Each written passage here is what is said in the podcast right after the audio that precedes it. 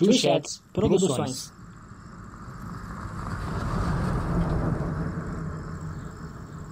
Em uma cidade pequena, três e meia da tarde, numa quinta-feira, véspera da véspera de Natal naquele ano, um dia pacato como a maioria dos dias são. Na beirada de uma estrada movimentada, havia um casal. Sentados no capô do carro, comendo seus salgadinhos enquanto planejam o que fazer.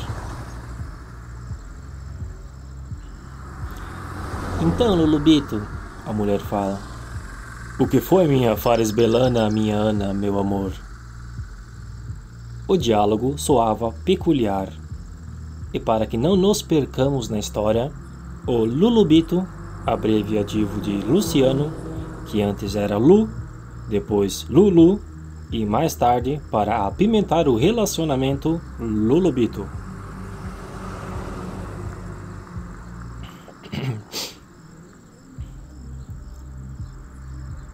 Do lado da moça, formosa como todas as moças são, seu amor, Luciano, a chamava de Faris Belana, minha Ana, meu amor.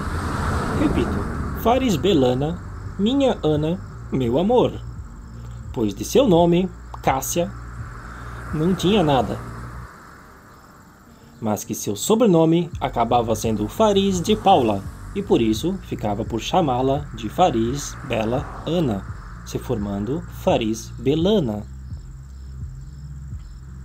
E para que nesta parte não fique desinformado você, caro ouvinte, lhe explico que quando estavam ambos de bom humor, o que era sempre que estavam juntos, Luciano a chamava de Ana. Não por ela ter esse como segundo nome ou nome favorito, mas sim por nenhum motivo. Nem mesmo o motivo que tendem as pessoas de pensarem. Ele olhava para Cássia e a chamava de Ana.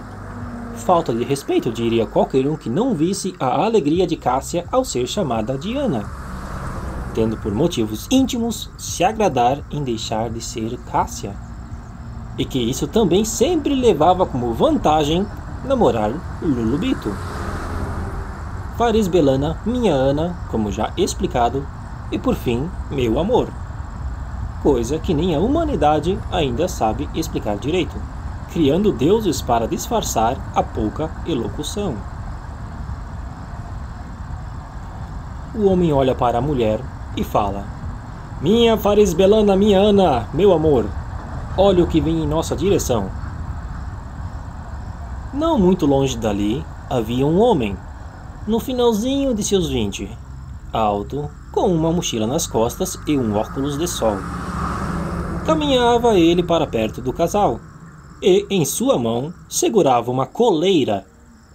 No fim dela, sua cadela. Um lindo animal, preto de porte médio, mansinha como fralda na cara de bebê. O que será que ele quer? A mulher falou. O homem se aproxima do casal e fala: Boa tarde, vocês poderiam fazer um favor? Ficar aqui com a minha cadela só uns cinco minutinhos, eu vou ali no posto e já volto. O casal se olha, nunca antes vivido tamanha experiência. Cuidar do cachorro de alguém desconhecido. O homem, então, deixado sua cadela com o casal, começa a se retirar do local, enquanto algumas perguntas são lançadas em sua direção. O namorado fala: Como que é o nome dele? O homem responde: É Ellie. Confuso, o namorado pergunta: E como é o nome dela? O homem, dono da cadela, fala: Ele. O homem se retira, deixando o casal sozinho com o animal. A mulher, após acariciar tanto, mas tanto, a cadela, que olha para seu namorado e fala: Vamos adotar um cachorro. Olha que fofinha. Vai me dizer que você não iria querer uma dessas pulando lá em casa. É bem o pulando de que eu não gosto. A mulher escuta e retruca: ah, para com isso. Eu sei que você ia amar ter um, tipo um Bob da vida. Aquele cachorro teu lá que era muito doidão e tu amava. Ele, ele era maluco e tu amava. Então agora eu vou pegar outro cachorro aqui e tu não vai amar. Que história é essa? Tu parou de amar cachorro? Isso não existe. Isso não existe.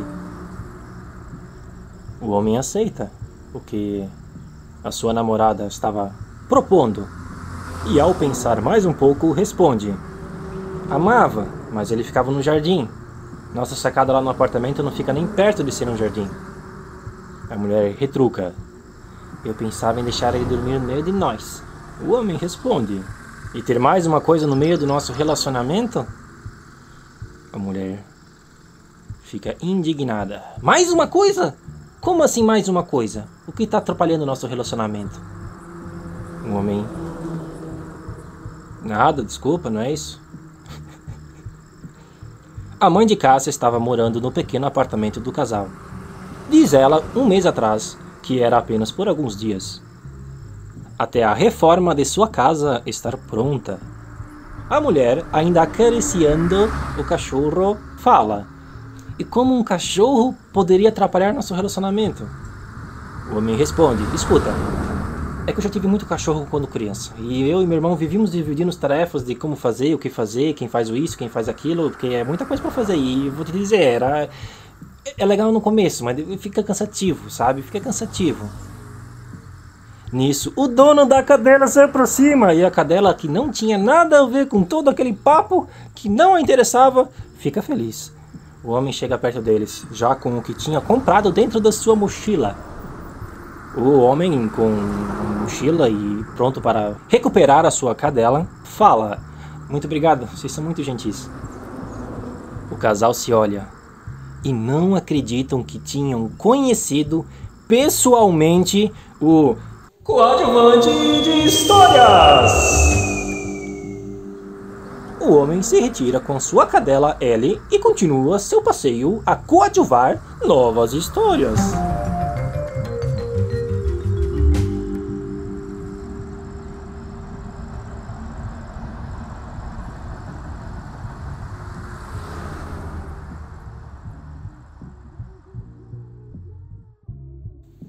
Olá a todos os ouvintes que escutaram até agora, escutaram toda essa, essa narrativa que eu fiz e eu queria encerrar esse episódio é, comentando sobre uma sobre um momento interessante que aconteceu comigo que eu tava realmente passeando com o cachorro e tal e realmente isso aconteceu de eu entregar o cachorro para um casal e no posto comprar uma coisa e voltar só que ele tipo eu não sei o que aconteceu né com o casal e o cachorro enquanto eu tava fora né dessa história ali eu inventei obviamente e foi um foi um, também um texto improvisado, né? Não, não tive muita revisão, eu, eu só fui dizendo sim para tudo e fiz até o final e aí deu nisso.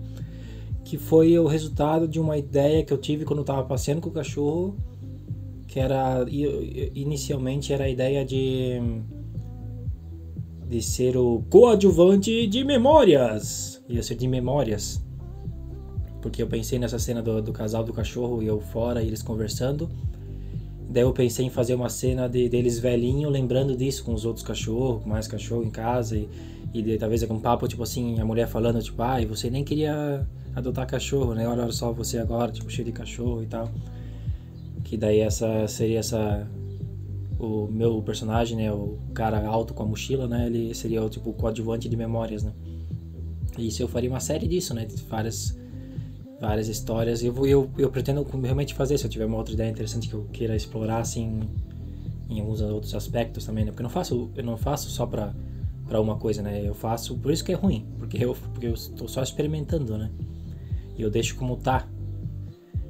Mas enfim, eu, eu queria, para encerrar esse episódio, pô, esse episódio mais longo que eu fiz, desse, desse Mimes na Veia. Só para encerrar, eu queria dizer que um, um, fato, fato curioso que aconteceu que eu tava passeando, chegou uma criança para mim. Eu, não chegou uma criança, a criança estava na, na, na, frente da casa dela, né?